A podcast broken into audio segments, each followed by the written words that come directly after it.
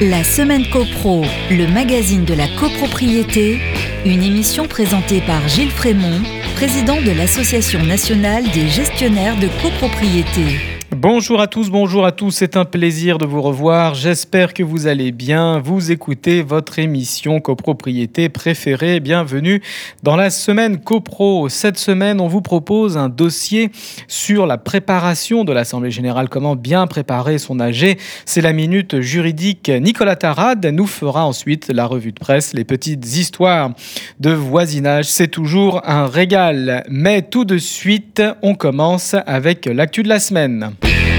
La semaine copro, l'actu de la semaine.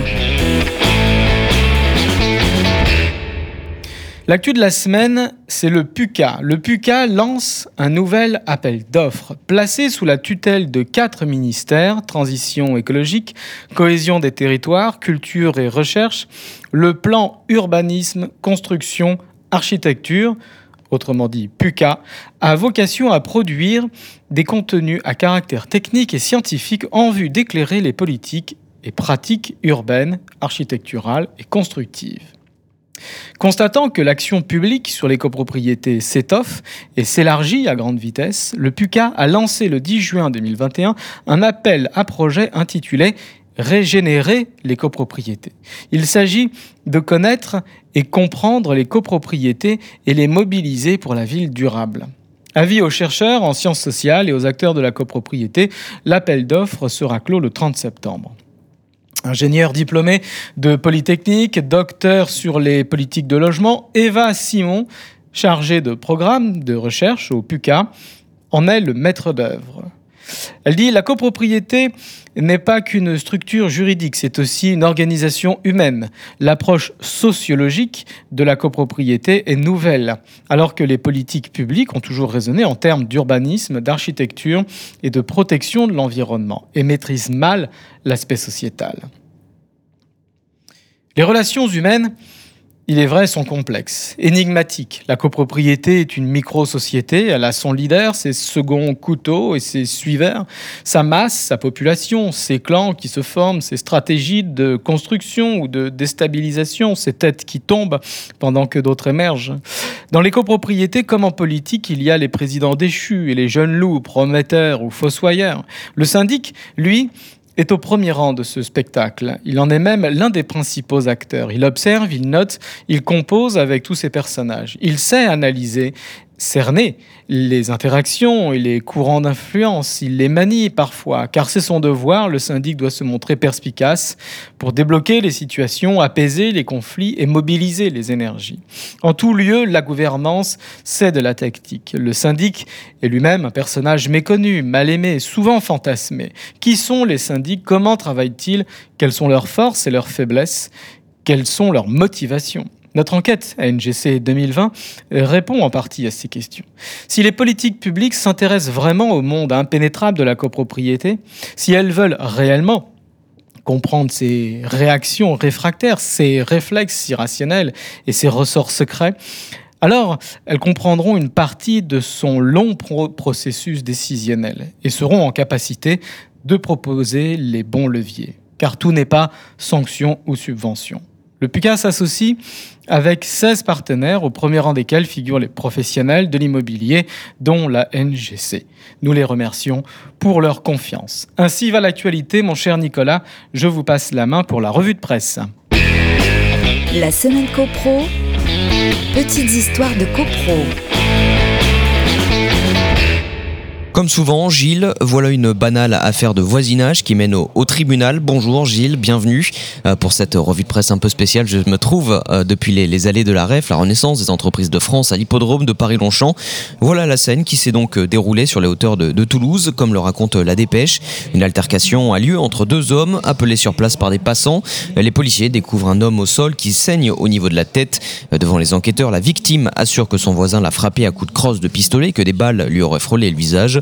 L'homme lui aurait également écrasé la main avec son pied. À la barre, l'accusé, jugé en comparution immédiate, n'a pas vraiment la même version des faits.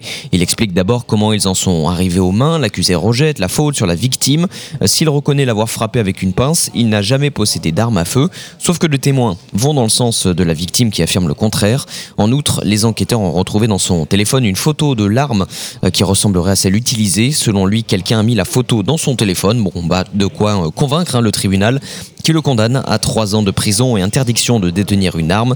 Il doit aussi payer 2500 euros en guise de dommages et intérêts. Et puis à Saint-Laurent-du-Var, dans les Alpes-Maritimes, une dispute éclate entre deux voisins. Le ton monte et l'un des protagonistes, un homme de 30 ans, bien connu des services de police, un d'après Nice matin, exhibe un fusil à pompe et une gazeuse. Des témoins indiquent qu'il s'est ensuite retranché chez lui. Le raid est appelé sur place, il décide d'intervenir. Un tireur d'élite s'est même installé dans un immeuble voisin. Ils entrent dans l'appartement trois quarts d'heure plus tard, un appartement qui s'avère être vide de son propriétaire. Alors ils ont bien retrouvé la gazeuse ainsi qu'un fusil de chasse, mais il était à bille, l'arme n'était qu'une réplique. Une enquête a été ouverte pour violence volontaire. L'homme en fuite va être convoqué au commissariat. Merci Nicolas, merci pour ces histoires. Je vous propose de passer à la minute juridique. La semaine copro, la minute juridique. Pour le syndic, bien préparer son assemblée générale, c'est d'abord bien travailler toute l'année. Ne laisser aucun dossier de côté, ne laisser aucune demande de copropriétaire sans réponse. Savoir anticiper les besoins, prévenir les crises, éteindre les départs de feu, c'est une image. Quand on maîtrise ses dossiers, quand on maîtrise son portefeuille, on maîtrise son assemblée générale. C'est le travail de fond du syndic tout au long de l'année. Préparer son assemblée générale, c'est aussi, sur un plan plus formel, suivre un certain nombre de démarches. Lesquelles? Il y a tout d'abord l'affichage de la date de la prochaine AG. C'est l'article 9 du décret de 67. L'affichage est assez peu pratiqué. Il s'agit d'une obligation d'information des occupants non sanctionnés, sauf éventuelle mise en cause de la responsabilité du syndic et à condition de démontrer un préjudice. Le texte dit sans que cette formalité soit prescrite à peine de nullité de l'Assemblée générale. Article 9 du décret de 67. Concrètement, l'affichage se heurte à des difficultés pratiques. La date prévisionnelle de l'Assemblée peut changer à tout moment jusqu'au jour de la convocation. Or, techniquement, il n'est pas possible de modifier l'affichage chaque fois que la date change, sauf à disposer dans les parties communes d'un tableau numérique connecté. Équipement assez peu répandu pour des raisons de coût et de place. L'affichage pose aussi une difficulté juridique. Il y aurait une rupture d'égalité entre les copropriétaires occupants qui reçoivent l'information et les copropriétaires non occupants qui ne la reçoivent pas. Pour bien préparer son assemblée, il y a aussi et surtout la réunion de conseil syndical de préparation de l'ordre du jour. Dans l'idéal, il est conseillé de tenir cette réunion préparatoire au moins deux mois avant l'envoi des convocations, le temps nécessaire pour faire établir les devis joints à la convocation. La réunion préparatoire n'est pas obligatoire. Le conseil syndical doit simplement être consulté par le syndic. Le décret dit L'ordre du jour de l'Assemblée générale est établi en concertation avec le conseil syndical. Des échanges par mail peuvent suffire. Le syndic envoie son projet de convocation au conseil syndical, contenant les questions qu'il a inscrites lui-même ou qu'il a reçues de la part de copropriétaires. Puis le conseil syndical lui fera ses remarques en retour. Ajout, reformulation, retrait. Une petite navette se mettra en place.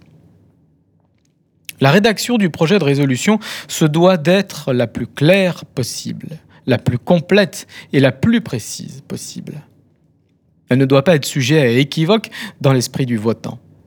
Une exigence de clarté et de précision renforcée aujourd'hui à cause du VPC, ou grâce au VPC. Il faut éviter dorénavant les projets de résolution à trous, en particulier pour les budgets travaux. Un seul projet de travaux peut générer presque 10 résolutions. Principe, budget, choix de l'entreprise, honoraire syndic, honoraire maîtrise d'œuvre, calendrier et exigibilité des appels de provision, assurance dommage ouvrage, éventuelle délégation au conseil syndical.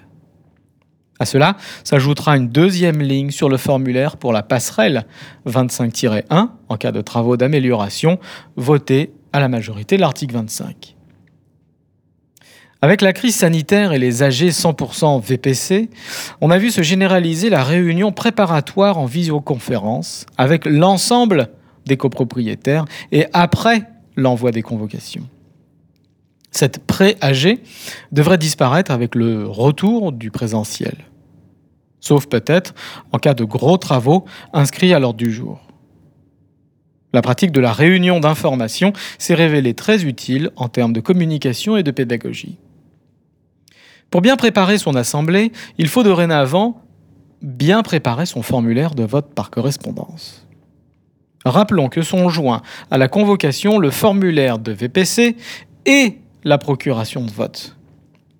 Oui, on a tendance à l'oublier, mais le traditionnel pouvoir existe toujours. Les deux documents, VPC et pouvoir, comportent des ressemblances et le risque de confusion par le copropriétaire novice ou inattentif n'est pas exclu. Certains formulaires sont par exemple retournés au syndic signés mais non remplis, comme un pouvoir.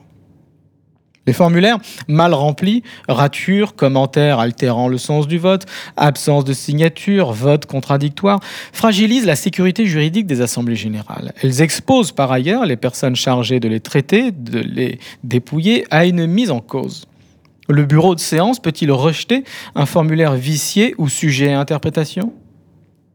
Pour éviter ces situations, la saisie des votes en ligne par le copropriétaire lui-même sur son espace extranet, avec édition du formulaire réglementaire rempli et signé à la fin, peut être une solution. Le copropriétaire, guidé par le logiciel, remplit le formulaire champ par champ. Les votes s'importent ensuite directement dans le procès verbal. L'automatisation évite au syndic un dépouillement fastidieux et sujet à erreur de saisie. Il faudra veiller toutefois à la stricte concordance entre les votes en ligne et le formulaire, reçu. Si le formulaire de VPC s'avère pratique pour les copropriétaires qui ne peuvent pas ou ne veulent pas se déplacer, sa généralisation n'est pas sans affecter le débat démocratique, propre à la définition même de l'Assemblée générale. Le risque des résolutions dites pliées avant l'ouverture de la réunion et se faisant d'une démotivation des participants en présentiel n'est pas neutre. Une décision ne doit-elle pas être précédée d'une délibération? Avec le VPC, la délibération disparaît. Toujours dans un souci de bien préparer son assemblée, il y a enfin, ne l'oublions pas, le contrôle des comptes. C'est l'article 9-1 du décret 67. Pendant le délai s'écoulant entre la convocation de l'Assemblée générale appelée à connaître des comptes et la tenue de celle-ci, le syndic est tenu de mettre à disposition de tous les copropriétaires les différentes pièces comptables et justificatifs dans les conditions prévues à l'article 18-1 de la loi de 65. Ces pièces, en original ou en copie, sont classées par catégorie et mises à la disposition de chaque copropriétaire pendant une durée qui ne peut être inférieure à un jour ouvré. La GED, gestion électronique des documents, et l'extranet facilitent aujourd'hui l'accès aux pièces comptables à distance et en continu. Voilà, tout est prêt. Vous êtes paré pour votre assemblée générale, une assemblée générale tout en douceur. Vous êtes reposé, les idées claires, lucides, vous êtes invulnérable. Un grand merci à tous pour votre écoute, merci pour votre fidélité, merci Nicolas Tarade. Je vous dis à vendredi prochain, 11h30 sur Radio Imo. D'ici là, portez-vous bien et faites de la copro. La semaine copro, le magazine de la copropriété, à réécouter en podcast sur radio.imo et toutes vos plateformes d'écoute habituelles.